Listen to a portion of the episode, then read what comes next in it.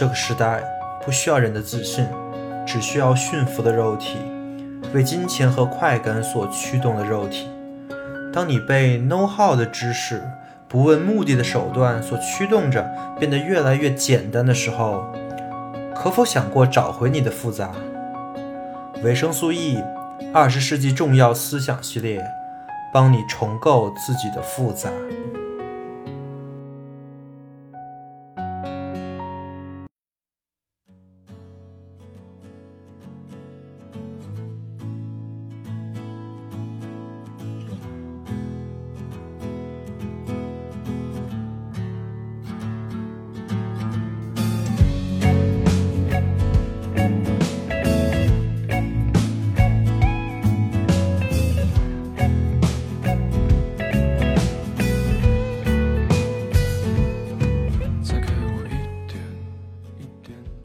本期是维生素 E 经济学系列的第二期，也是正式开始讲述二十世纪经济学理论的一期。本期我们主要聚焦在二十世纪首位发表出不同于之前经济学理论的开拓性的大师熊彼特身上。我们将简述熊彼特其人、熊彼特继承的古典经济学理论，以及熊彼特对经济学的发展做出的贡献。在节目的后半段，我将介绍熊彼特可能是最重要的一本著作《经济发展理论》。以上，希望本期内容对你有所帮助。也没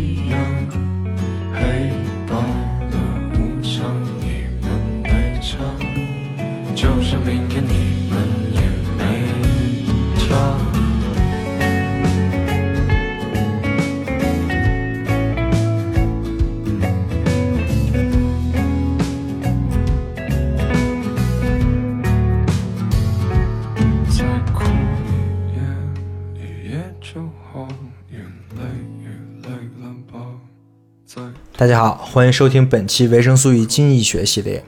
上一期经济学是一期直播节目，也是整个系列的第一期啊。我讲述的是我们当前的社会跟钱有关的常识。其实理论上这不是经济学啊，是经济常识。而这期呢，我们才算是正式开始经济学的内容了。经济学其实是一个不太好在播客里讲述的学科。这个学过经济学的。同学们可能都清楚啊，因为就和数学不太讲在播客里讲是一个问题，就是公式这种东西啊，就是用视觉符号来表示的这种东西，是很难不借助视觉的前提下讲明白的。这个我在我做播客的第一期讲计量经济学的时候就尝试过，对吧？我现在想起我当时在播客里练公念公式的那个感觉，就有一阵尴尬呀。当时也是刚做博客没经验，但我也发现这个问题了，于是经济学系列就一直没开始。所以我其实现在啊讲经济学也是有点惴惴不安的，因为后面肯定得讲公式，对吧？不过暂时这个问题不会 bother 我，因为就是我们今天跟下几期博客聚焦的这个经济学家熊彼特，他是一个不太用公式讲经济学的大师。这其实是很难得的，因为经济学这个学科它实证是很困难的，对吧？所以它借助数学，借助数学的内在的实在性来为经济学的理论的合理性做背书，这是一个很自然的事情。就是说，如果你的理论虽然跟实际情况非常的有区别，差十万八千里，但是你的理论在数学上是完备的，那其实也是一个不错的理论，对吧？这就导致了在经济学里对数学工具的运用是司空见惯的，非常多啊。我们后面讲的很多大师，比如凯恩斯啊、弗里德曼啊，那都是数学大师，就是书里的那些公式一点都不少。但至少熊彼特是我。看的这几本书吧，我看的熊彼波的这本书一个公式都没有，一点都不夸张，一个都没有。而且它不但没有公式啊，就这本《经济发展理论》这本书整体的写作语言，居然还不是那些很正式的感觉，而是偏向口语化的，读起来就像是一个教授在课堂上讲课的感觉。这又是很难的，因为正式的书面语言比起口语化的语言来讲，它有一大优势，就是避免误解。那数学公式作为最符号的、最正式的那种语言，那误解就更少，对吧？所以说，那口语化的语言能讲明白一个事情，那肯定是比用那种公式般的、用那种正式的语言要难多了。这是个非常困难的事情啊！这也就是为什么陈嘉映老师那么难得，一个。讲海德格尔、维特根斯坦的一个翻译他们的书的人，一个读了那么多书的人，居然说话里面一点都不晦涩难懂，呃，能用口语化把一个事情、把一个哲学思想表达出来，这是本事，你知道吧？那熊彼特其实这方面的本事也是不逊色于陈嘉映教授的。当然，这么口语化的写作肯定会有其问题啊，比如说这本《经济发展理论》书里面有很多的冗余段落，这也是口语化的问题。但是，因为啊，这也很简单，因为只有增加这些冗余段落，才能提高传输的正确性，才能真正表达出自己想说的意思。这是信息论的知识，对吧？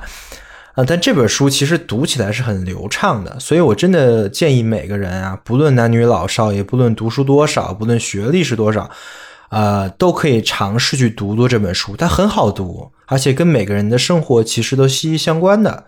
这也是我为什么要在经济学的开头第一个讲理论就讲它呀，真的很适合做经济科普跟入门。那简单介绍一下熊彼特吧。用一句话介绍，就是他是二十世纪最被低估的经济学家。熊彼特的信徒也是信仰者，就是管理学的大师彼得·德鲁克，他对熊彼特有着非常高的评价。对了，彼得·德鲁克大家都知道吧？他这个人特别火，好多人都好多书啊，都顶着他的名号，在中国的各大书店头版那个经济管理区里放着，就等着骗领导的钱。毕竟是管理学大师，是吧？哎，扯远了。总之啊，他是这么评价熊彼特的。在某种意义上，凯恩斯跟熊彼特重演了西方传统中最著名的哲学家对抗：最有观察、最聪明、最难以击败的诡辩者巴门尼德，跟反应缓慢、形象粗陋但是富有智慧的苏格拉底之间的柏拉图式的辩论。在两次大战期间，没有人比凯恩斯更有观察、更聪明。但熊彼特则相反，似乎平平常常，但他有智慧，聪明赢得一时，而智慧地久天长。凯恩斯是名义上二十世纪最牛逼的哲学家，对吧？这大部分人都承认。但是在德鲁克眼里呢，凯恩斯也就是个巴门尼德，一个诡辩者，而真正有智慧的苏格拉底则是熊彼特。哎，这是为什么呢？我提供一点史料啊，在一九三零年的时候，世界经济大萧条，对吧？大家普遍认为，最后这个萧条啊，是靠凯恩斯主义、凯恩斯的理论解决的问题。它后面的数次经济危机也是一样的。哎，你看，就最近吧，最近那个疫情造成的这个经济危机，世界各国也都是开闸放水啊，增加货币的供给。这还是凯恩斯的宏观经济学原理那一套，但相比而言，熊彼特的学说就没有那么的有用，因为他的理论跟最后得出的结论以及方法都太慢了，不像凯恩斯那么立竿见影。于是，凯恩斯从二十世纪三十年代到七十年代都是非常火的，直到在七十年代的时候，世界的经济陷入了滞胀。人们才开始反反思凯恩斯凯恩斯的理论到底有什么问题，同时也就重新发掘了熊彼特的重要性。对了，多说一句，那个智障啊，不是你这个人真智障的意思，这这就是个语音的问题了。哦，我没办法把那两个字写出来，因为写出来就明白了。智是停滞的滞，胀是通货膨胀的胀啊，所以。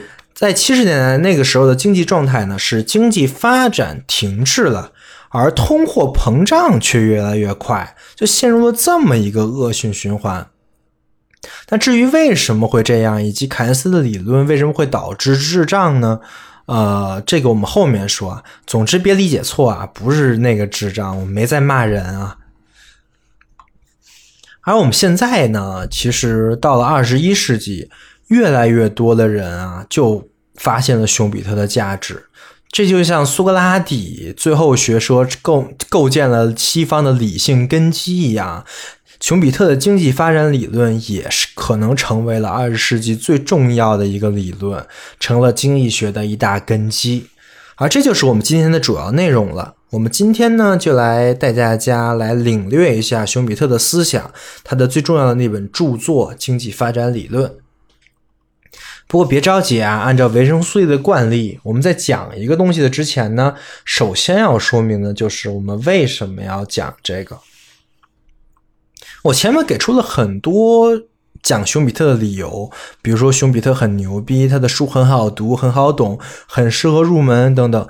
但这些理由都没有触及那个最核心的问题，也可能是每个人最最都关心的问题啊，就是我作为一个非经济学专业的同学，或者说我虽然是经济学专业，但是我现在不从事经济学研究的同学，我为啥要学习经济学呢？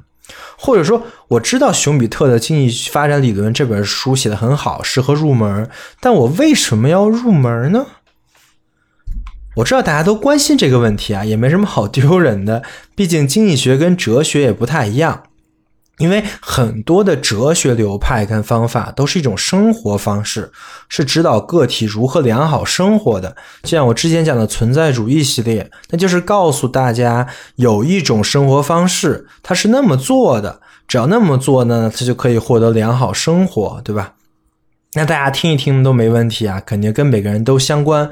但经济学不一样，就比如说现代货币理论 （MMT） 这种东西。它是用来制定货币政策的知识，但是如果一个没有制定货币政策能力的人，或者说根本就完全不关心货币政策的人，他学了其实就是没啥用，对吧？那就是屠龙之术，你学了它，你也没办法屠龙，因为根本就没有龙，或者说屠龙也轮不着你，那你为啥要听呢？那这个问题。薛兆丰之流听了就高兴了，对吧？他就会告诉你啊，经济学是一种思维方式，经济学的思维有多么的重要。你掌握了经济学的思维，你不管是在哪儿，你都能大赚特赚，对吧？连谈恋爱、相亲，你都能获得最优条件。哎，他这么一说，经济学瞬间就变得有用起来了，好像就变成了一种人生攻略一样的东西啊！那还不买爆，对吧？于是他的书好多人买。啊，这其实也是可以理解的。所以说，现在经济学就是这么一个尴尬的地位。一方面，经济学的绝大部分理论呢，对于非专业的同学确实没有用；另外一方面呢，又有人把经济学包装了一个显学，用滥用经济学的假设跟原理来为自己谋利。那在这种现状之下，我要怎么讲经济学呢？维生素的经济学部分是要做什么呢？那其实很简单啊，这个问题跟维生素 E 一贯的宗旨是一样的。我讲经济学，既不是为了给专业的理论添砖加瓦，我也没这个能力啊；也不是为了找什么人生攻略，因为这我觉得都是扯淡。我是想给各位同学，同时也给我自己一个视角，一个经济学的视角。每个经济学家都有致力于想解决的问题。为了解决这个问题，他们都会构造一个理论，而这个理论呢，又会影响后面的经济学的发展。而且整个的过程，发现问题、解决问题、影响现实的这个过程，就是我维生素 E 经济学部分想要呈现的。还是那句话，通过了解大师们看问题的视角，使自己变得复杂。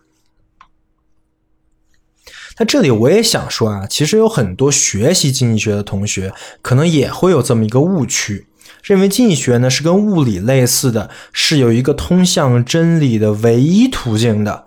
啊，这个其实也很容易理解，因为我上学的时候就是曼昆的经济学原理入门的。我相信绝大说的呃绝大部分的同学应该也是这么入门的吧？不管是哪本经济学原理啊，反正上面写着经济学原理。哎，其实那本书写的非常好啊，也很容易理解。但问题就是这类的书啊太绝对了。经济学真的跟物理学这些硬科学不一样。这些硬科学呢，是不用管历史的。你学物理学是不用管亚里士多德的物理是怎么讲的，因为它不对，你知道它是错的。然后你直接从牛顿开始学，甚至牛顿都是错的，你直接从相对论开始学就可以了。但是经济学不是啊，亚当·斯密之后，每一个经济学家都有独特的贡献，很多理论，很多经济学的理论，甚至是相互排斥、相互对立的。但同时都是应该学习的伟大理论，这是非常有意思的。比如说前两年好像，呃，有效市场假说获得了诺贝尔经济学奖，但是同时推翻有效市场假说的那个道理、那个理论也获得了诺贝尔经济学奖。哎，这就很有意思了。那这到底是这个有效市场假说是对的还是错的呢？其实我们不知道啊。但是我们认为，它构造的那整个的理论，那个整体非常的有意思，非常的有意思，所以他们才获得了诺贝尔经济学奖。所以按照这个来说呢，学习经济学就不应该像学习物理那样，直接开始从定理开始，可能。更像学习哲学那样，从史、从历史开始，可能就很有趣。这就是熊彼特的视角。熊彼特就是从经济史开始研究的，他经济发展理论嘛，也就是从历史里看到经济怎么发展，对吧？而曼昆呢，就是咱们一直在读的那种正统的经济学的那个教学理念跟书籍。都没告诉我们这些东西啊！而且我自己也是自己看书才知道，原来经济学不止一条路，还有熊彼特，还有凯恩斯，还有弗里德曼等等等等等理论，对吧？啊，而且曼曼昆的那个经济学十原理也只是他自己的总结而已，真的不见得对啊！哎，这其实算是我自己走的弯路，但是我也希望大家学过经济学的同学，或者正在读经济学相关的学科的同学，也一定要注意到这一点。就是真的，经济学不是一个硬科学，一定要读史。所以我想说的其实是维生素的经济学部分呢，其实是也是想用类似于经济史、经济学思想史的这个形式，呃，把我们和最伟大的那些经济学家们绑在一起，把他们的思想跟成就讲给大家听。呃，这个目的而还不是为了什么思维方式、什么人生攻略，而是使我们每个人更了、更了解一点我们生活的这个世界。啊，我们做这么一点点的工作，这就是我想说的目的了。那具体点说呢，在介绍每一位经济学思想家的时候，我们都应该去想这么几个问题：一。经济是怎样运行的？就在那个思想家的眼里，经济是怎样运行的？二、经济为什么是这样运行的？三、经济未来将是要如何运行？相当于是个预测，对吧？四、那我们应该如何去做？我们可以看看以上这四个问题呢，我可以简化成 how、why、while 跟 should 的问题，对吧？每个经济学理论大师啊。都以自己的视角为这四个问题给出了答案。那么他们是什么样的视角，会给出什么样的答案呢？这就是我们应该去了解的。好了，带着上面的问题呢，我们正式来进入熊彼特的经济发展理论。我们来看看熊彼特是怎么看经济的。在这本书的开头，熊彼特用了一章的内容，总结了在他之前的古典经济学的成就。这非常的了不起啊！短短的一章的白话文，一个公式都没有啊，就能把之前从亚当·斯密到马歇尔这帮人的经济学说的内容讲得非常清楚，这是非常厉害的。那我们也顺着熊彼特的思路呢，也来看看在他之前的经济学家的理论都已经在讲什么。首先，熊彼特给出了经济的定义，他是这么说的。经济行为可以定位为以直接获取货物为目的的行为，什么意思呢？他是这么解释的呀：就是假设啊，有一个私有产权制的国家啊，我们在这个国家里的面包房能买到面包，但是面包的原材料呢，可能来自于千里之外的农民伯伯的种植的谷物，对吧？那其实如果说一个刚到这个国家的人，或者说对整个国家军运运行没有任何概念的人，那他可能会感到很诧异，就是凭什么？按照熊彼特的话来讲，就是。这位农民凭什么知道那么远的地方有人要吃面包，而且刚好就吃那么多？那如果我们真的能当面去询问那位那位农民的话，他应该会跟我这么说呀，就说：“哎呀，你看我这有几亩地。”他种什么东西啊？种多少东西啊？其实啊，都是看当年的情况的，就是看风水啊，看当时的卖的收成啊，看看去年什么呀，这都是一整套的，我才会去做一个决定。说白了，这都是我个人的经验。所以说，这个经验其实很厉害的呀，它里面蕴藏了很多东西。当然，我说的只是这个农民啊。事实上，不只是这个农民，而每一个参与整个货物交易交换的人，每一个人都有我们自己的经验，而我们这些人的经验聚集在一起，就构成了这个市场，构成了我们所说的经济。所以，经济被熊彼特概括为获取货物为目的的行为，我认为还是很恰当的。那熊彼特为什么首先要给经济下个定义呢？他是想说明经济学的边界。他说，一旦我们发现两个现象之间有着明确的因果关系，且那个作为原因的现象出自经济以外，那这我那我们的问题呢就算解决了。此时我们作为经济学家的使命已经完成。余下的事呢，就要靠其他学科的先哲了。也就是说，熊彼特他非常明白啊，自己是干什么的，他要研究什么。这句话相当于是这本书的一个免责声明啊，他就告诉大家：哎，我的研究范围就到这儿了，剩下的就是社会学家、人类学家、哲学家们，哎，你们上吧啊！但是我们发现啊。他有这个意识，他知道给经济学划界。好，但是我们好多现在的讲经济学的人可完全没这个意识，对吧？其实这个定义就很有效的，可以帮助我们去除薛兆丰之流的那个谬误，对吧？也就是说，如果你认为有一些东西它不是货物，或者不应该是货物，不应该像货物那样进行交易的话。那就请不要用经济的视角去看待它。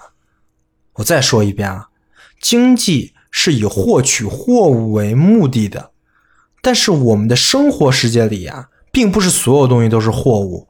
如果你认为一个东西不是货物，或者不应该是货物，不应该被交易的话，那这套理论别瞎用，真的。好，那我们继续讲啊。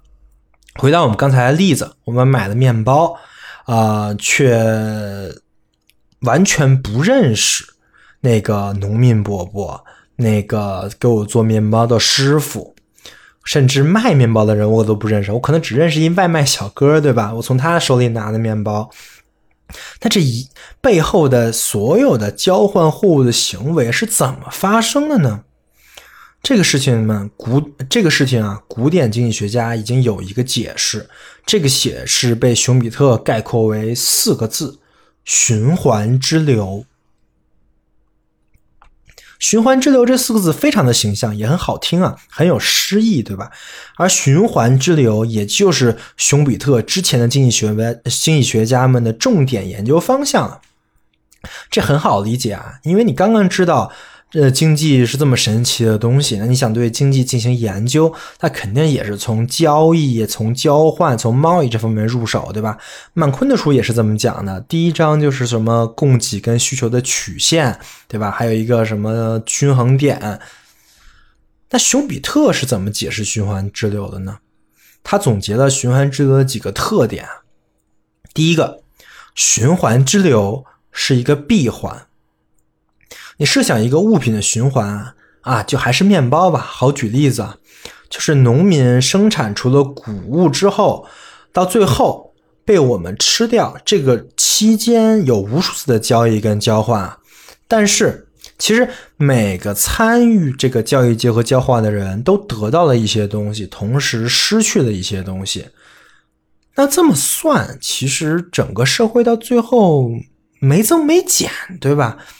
这很好理解，你想这么多人换了换了半天，换了半天，东西可没越换越多，而是吃掉了，最后吃掉了呀，就是面包被我吃了，那不就没了吗？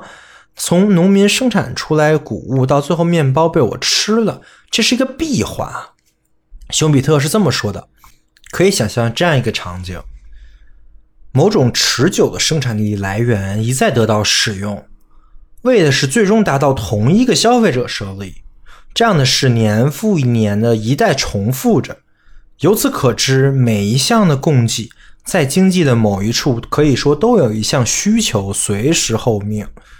任何一件商品在经济的某处都有一些商品与之对应，在经验决定的条件下，这些商品的持有者愿意持之交换前面那些商品。既然任何货物都能找到下家，那。经济生活的循环之流毕竟是一个首尾相衔的闭环。换言之，一切商品的卖主都有足够的购买力获得他想要的货物。那么，有了这些货物，他们在下一个经济期的消费跟生产措施还能保持当前的水平。反观买主也是一样。这也就是说啊。在循环之流的理想状态里面呢，是没有剩余的，供给只能找到需求，需求也能找到供给，呃，就这么年复一年的运行流转下去，这就是循环之流了。当然，这也是对现现实生活的一个很简化的假设呀。当时古典经济学家们就是通过这种简化、这种假设来得出结论的。那熊彼特这么讲也没什么问题啊，这个事情从逻辑上也是很通顺的，对吧？这是第一点。第二点，循环之流是静态的，这也很好理解，因为在上述的假设之下，其实生产力是没有变化的。我们上面也说了，年复一年的在循环，对吧？完全没有变化。那熊彼特就说，这种视角不妨就把经济看作一个完全保持不变的现象。虽然它是不断的循环呢，但是一种静态。我不知道各位同学能不能理解这种循环，但是是静态的东西，就是一个东西虽然在动，但是它动的方向跟整个动的轨迹是完全可以预测的。那我们其实就可以把它看成不动，就是静止，对吧？也就是说，理论上在循环之流里面，供给跟需求都是相对静止的。人的需求，也就是人的欲望，是正好可以被满足的。这里之所以强调是静态啊，也就说明这就是古典经济学的极限了。这也就是熊彼特理论的超越的地方。就是熊彼特把这种静态的古典经济学进化成了动态的熊彼特经济学，当然这是后话。我们现在继续说循环之流。第三点，既然是静态的，那我们就可以通过循环之流找到最初的经济元素，也是最基本的生产元素，一切社会活动的根源。熊彼特告诉我们了，在循环之流里啊，一切的产品都可以会归源到两个东西，这两个东西就是土地和劳动。这也很好理解，对吧？因为这也不是假设啊，真是这么回事儿。就比如我现在在用电脑啊，电脑这个东西之所以能被我用。它的实体是从土地里开采出来的呀，不管是硅呀还是金属啊，都是土地里的东西，对吧？那开采出来了之后呢，电脑经历了无数的人的劳动，有工厂的工人，有硬件工程师，有软件工程师，最后装好的系统送到我手里，我在用，对吧？那你找吧，所有熊彼特所说的货物，其实都离不开这两样土地跟劳动。这也是熊彼特称之为最终生产要素的东西。万变不离其宗，而土地和劳动就是那个宗啊。那土地跟劳动谁更重要一点呢？啊，这个时候熊彼特就拿出了他的经济学挡箭牌，对吧？就这事儿对他来说不重要，这不是经济学的研究范畴了。但是土地和劳动在经济中是有价格的，土地呢就是地租，劳动就是工资，对吧？在熊彼特看来，这两个价格的关系也是由市场决定的。劳动者多了，那土地就值钱；土地多了，那那那劳动就值钱。这也没什么好说的，也不是研究重点。总之，这就是第三点，就是一切都可以归因到土地跟劳动两个最终因素。那有了循环之流的这三个特点，我们就可以做一些推论了。第一个推论就是令人震惊的呀，熊彼特告诉我们。在一个理想的循环之流里，企业是没有利润的，也就是说，所有参与经济活动的企业，他们的利润应该都是零。这其实是很好得出的一个推论啊，因为企业的利润就是企业的收入减去企业的支出，这个大家都明白，对吧？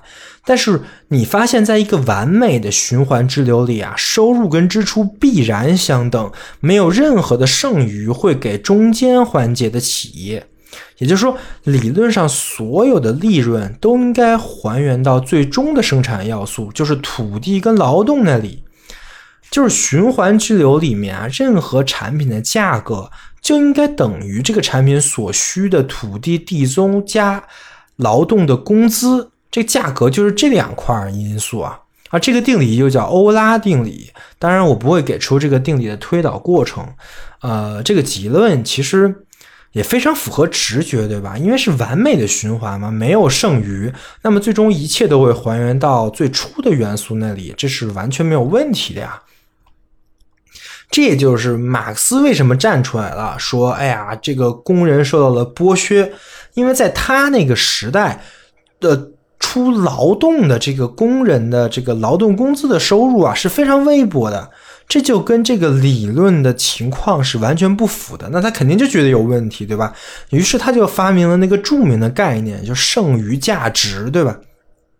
就是在静态经济循环之流的视角来看，马克思这个剩余价值理念肯定是对的，因为资本家和企业家就应该是不赚钱的，利润应该是零啊。那其实所有的公司都应该是发给工人才对，那工人拿的少，他拿的不是整个产品卖的那个钱，那不就是剩余价值吗？那既然企业应该没有利润。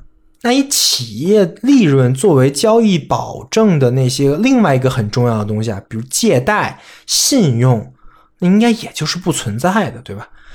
或者说，在一个循，在一个完美的循环之流之中，借贷啊是没有意义的，信用也是没有意义的，利息这种现象也是不可能存在的，这就是循环之流的最后一个推论。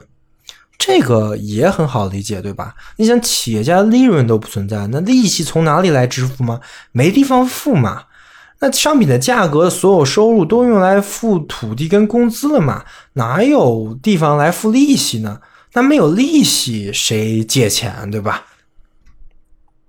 好的，以上就是熊彼特描述的，跟之前古典经济学家们构造的那个世界。我总结一下。就是在一个理想的循环之流里，一个社会的供给正好等于它的需求，且供给跟需求都相对的保持不变。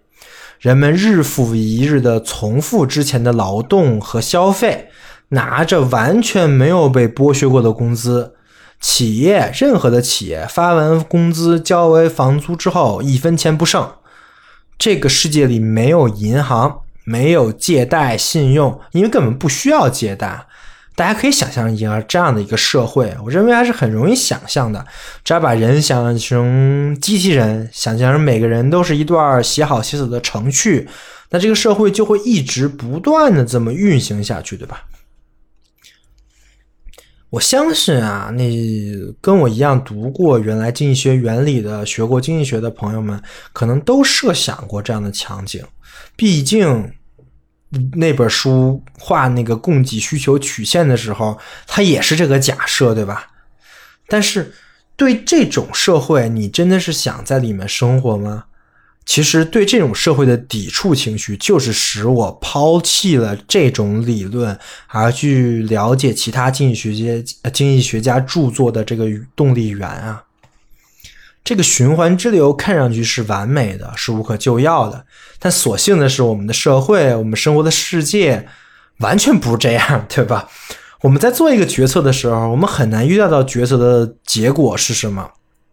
生活中充满了没被满足的欲望和经济的不确定性，而这又是为什么呢？熊彼特在接下来的论述之中，就为我们讲述了一种更贴合现实的模型，就是他创造的动态经济模型。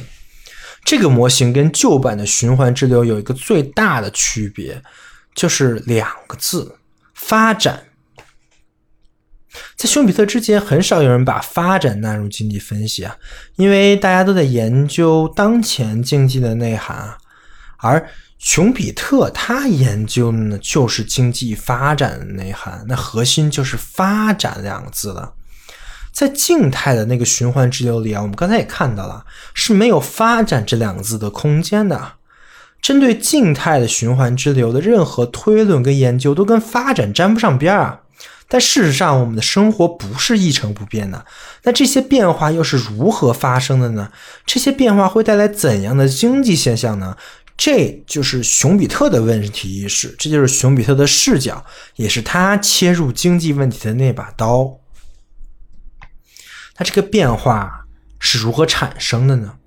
事实上有两种不同类型的变化。第一种啊，我举个例子，比如在循环之流里啊，今年有旱灾，或者明年风调雨顺的，这就造成了粮食的产量不一样，对吧？这属于外部环境的变化。这种变化虽然改变了整个循环之流，但是它其实并不能带来发展。这个我们都明白吧？那还有一种变化呢，它就产生在经济活动之中。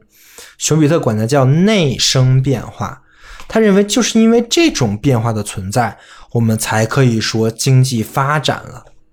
他的原文是这么写的：我们所理解的发展，应该只是经济中的这样一类变化。这类变化并不是外界强加给经济的，而是经济自行产生的，是内生的变化。假使经济不会产生这样的变化，那人们称作经济发展的现象，其实只不过就是数据发生变化，经济连续调节以适应这种变化的结果。那我们必须说，经济发展就不存在。这倒不是说经济发展只能从经济角度才说得通。我想表达的意思是说。没有一个没有内生发展的经济，其实是其实是被外界的变化牵着鼻子走的。这样，无论是发展的原因，还是发展形成的机理，在经济理论所描述的那组事实中是找不到的，而只能跳出这个事实去找，而这是不对的。那这种所谓的内生变化是从哪里来的呢？我们从两个方向去分析啊，就是我们在静态的循环之流里刚才提到的，一个是供给侧，一个是需求侧，对吧？我们通过这两个方向去分析。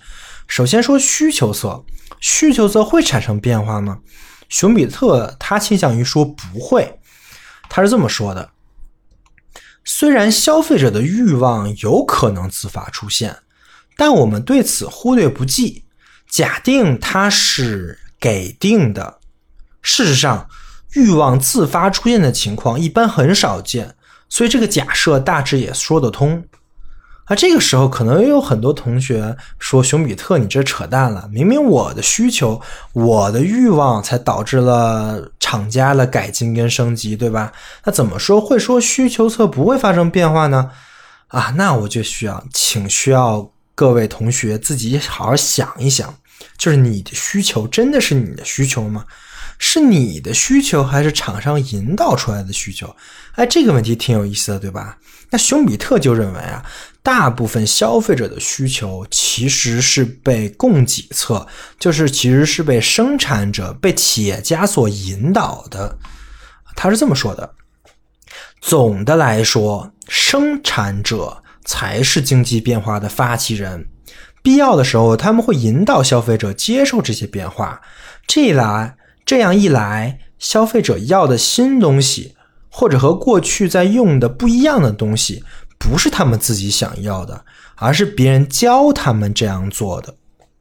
大家可以仔细想一想啊，比如说你想要一台车。是因为你天生就有要车的需求，还是因为厂家先造了车，打了广告，你感觉到哎车很好啊，你才想要的车？哎，这再往后说就是哲学问题了啊。我们今天也学熊彼特，就到此为止啊。那生产者到底做了什么呢？熊彼特说啊，在循环之流的生产者为追求自己的利润呢，会做。以下五件事情：第一个，采用消费者还不熟悉的新产品，采用一种新性能；第二个，采用一种新的生产方式。所在行业尚没有积累到足够的经验来证明这种生产方式是行得通的，而这种生产方式也不一定非要有科学发明作为后盾。一种新的商业手法来操盘某种旧产品呢，也算是一种情况。第三个，开拓新的市场。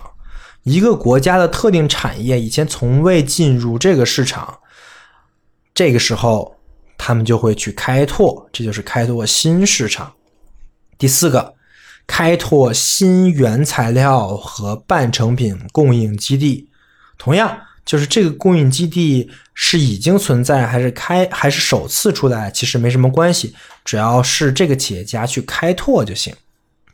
第五，在任何产业中采用新的组织方式，比如说创造出垄断的市场或者打破垄断的市场。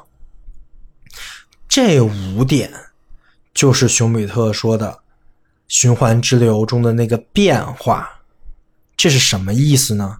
这就是那两个字“创新”，这是重点啊，同学们。我们一直在说啊，我们很多人都在说，所有人都在说，我们要创新，我们要坚持创新。那创新究竟是干什么嘛？其实就这五件事儿啊：新产品、新方式、新市场、新材料、新组织。这不管是在职场上，还是你是一个创业者，其实。都是可以在这五个方面去思考创新这个问题啊。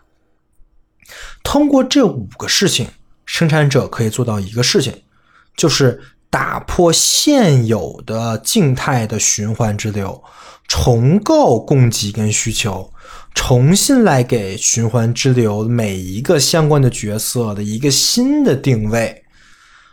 而同时，在打破循环之流跟建立新的循环之流这段时间内，生产者可以获取到超额的利润。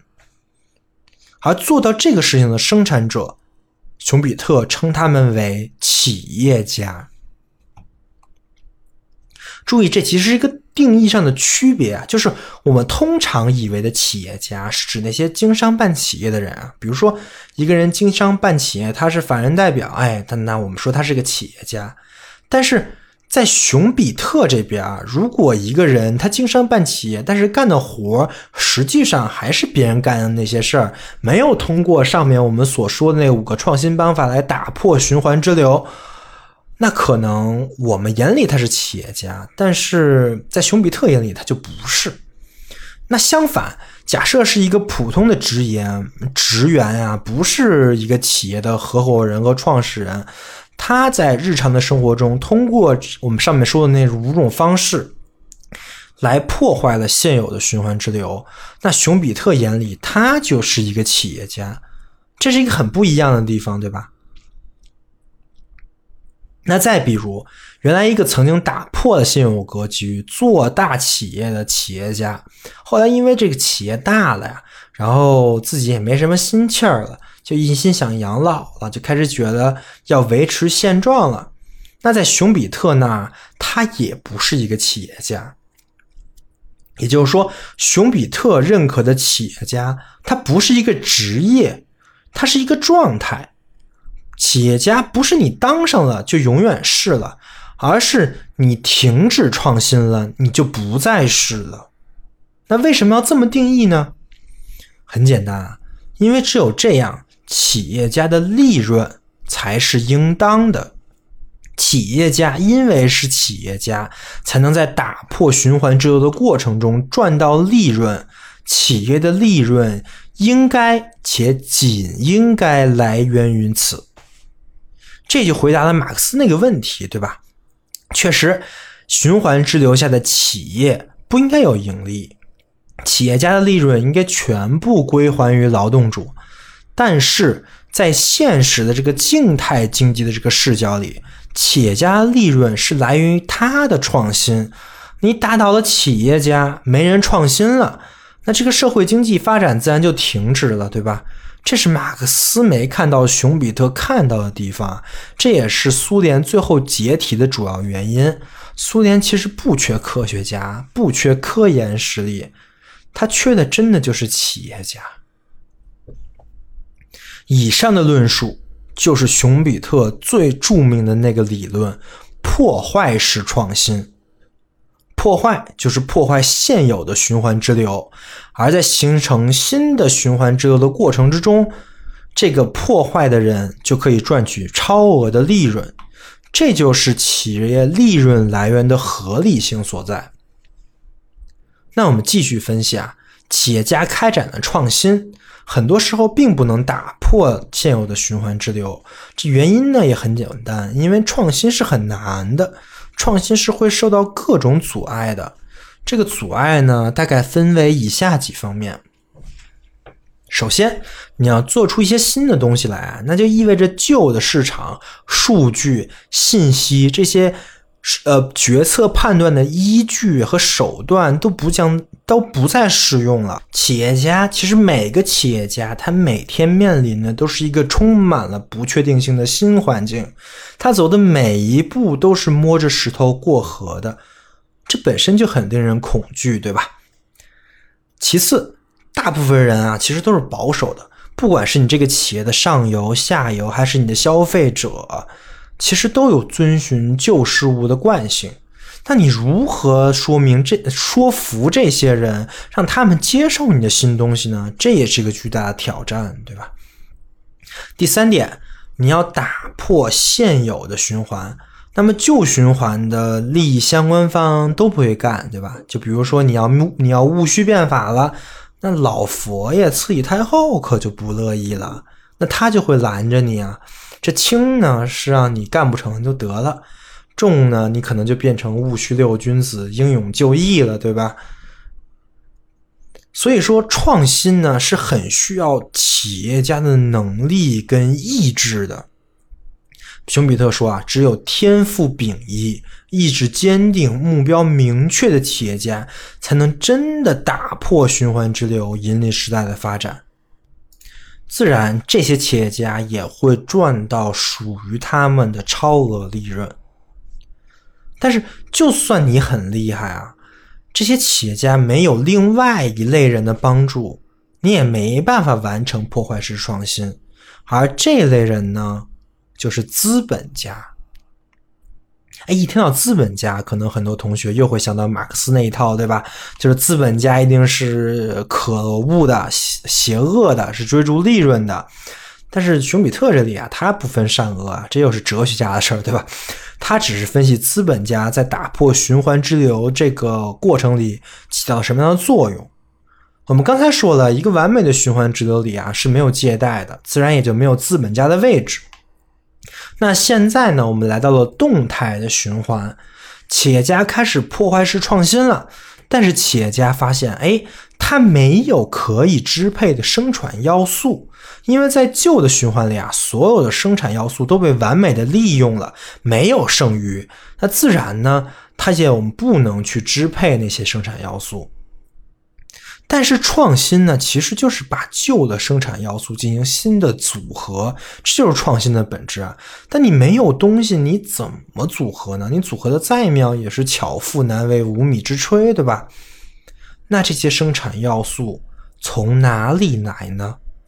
这个时候就需要一类人，这个这类人能精准的判断未来的发展趋势，同时。他们还需要判断这个企业家的能力跟水平，再同时，他们还手里得有着可支配的生产要素，或者说，他们有着重新分配生产要素的权利。那这类人呢，就是熊彼特笔下的资本家。哎，这又是一个定义的问题，对吧？因为熊彼特的资本家跟马克思或者我们常说的又不太一样。熊彼特资本家指的是投资人，比如说 VC 啊、PE 啊，甚至银行资产业务负责做贷款的客户经理，当然也算，甚至是公司内部可以给你资源让你创新的领导，这些人都是熊彼特意义上的企呃资本家。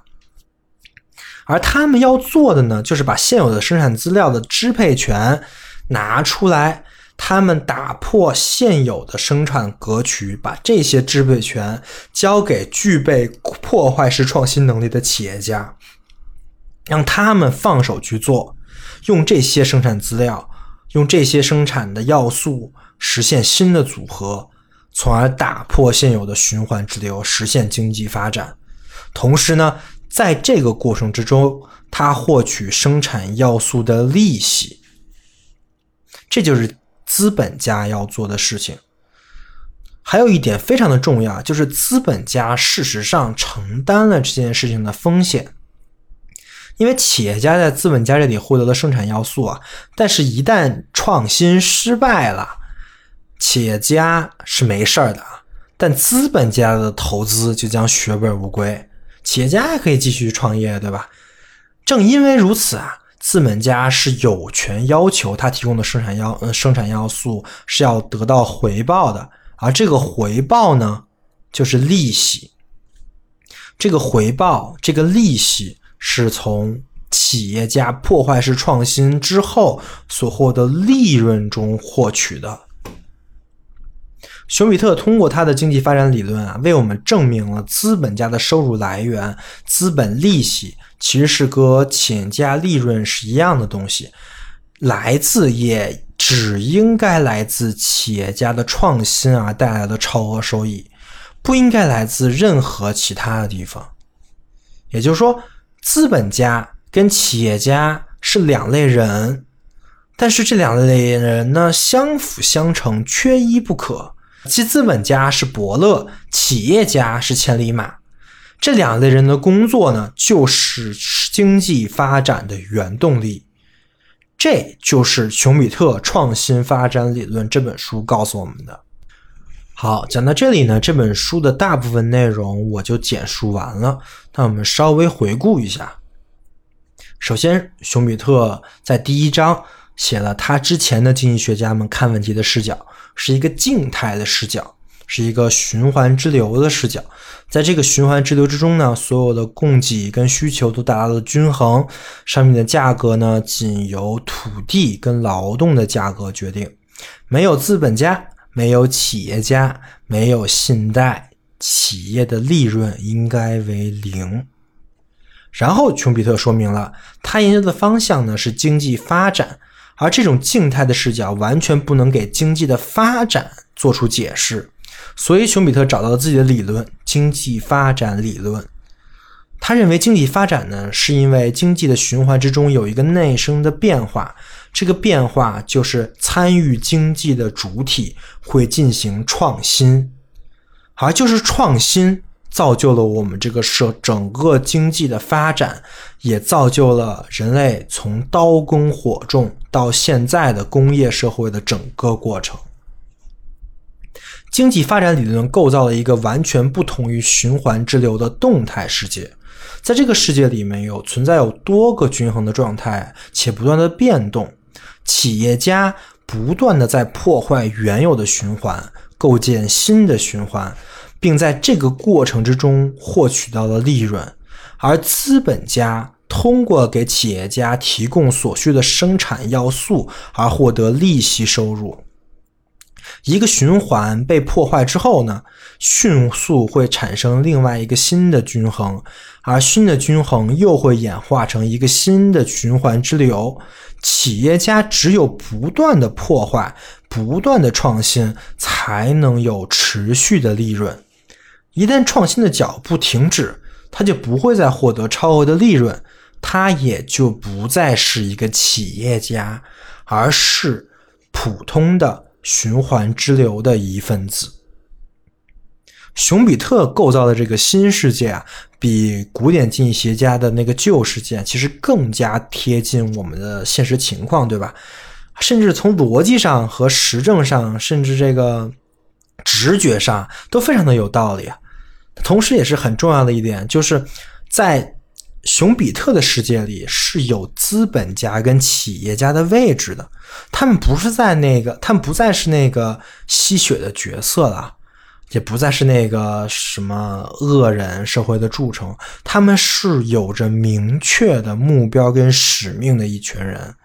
可以说，熊彼特的理论为这两类人的存在提供了正当性，提供了证明，当然也严格的。限制了这两类人赚钱的方式，就他们只应该通过创新来获取利润。这当然就和马克思所说的那些完全不一样。虽然熊彼特也是一个十分推崇马克思的经济学家，我们之后会讲他另外一本书，就是《资本主义、社会主义和民主》这本书的前一整章都在讲马克思啊，然后讲的说马克思的理论有多好啊什么的。但是呢，在这个问题上，他跟马克思。的结论是有很明显的区别的，就在这个企业家跟资本家的问题上，谁对谁错，谁想的更全面，其实是一目了然的事情。好的，以上呢就是本期播客的主要内容了。那节目的最后，我们回到我在讲经济学的时候提出的那几个问题。经济是怎样运行的？经济是为什么这样运运行的？经济的未来将要怎样运行？以及我们应该如何做？我相信第一个问题和第二个问题就是 how 跟 why 的问题，熊彼特是怎么看的？我们在这一期已经讲的非常清楚了。那下一期呢？我们就会把注意力放在下面两个问题。我们将继续讲述熊彼特的经济周期理论，以及他的另外一本著作《资本主义、社会主义、民主》。我们来聊聊经济将来的发展的可能性，以及我们来引入二十世纪经济学可能是最大的那个争论，就是资本主义跟社会主义的争论。以上就是本期维生素 E，感谢您的收听。欢迎关注维生素 E 小程序、维生素 E Telegram 频道和添加维生素 E 小助手的微信，来获取播客最新的内容跟相关书籍资料。也可以跟播主进行交流，相关链接都在播客的 Show Note 里面可见。如果您认为播客内容对您有帮助，也相信会对您周围的朋友有一些启发，所以欢迎在各大平台转发节目。好的，广告打完，我们下期再见。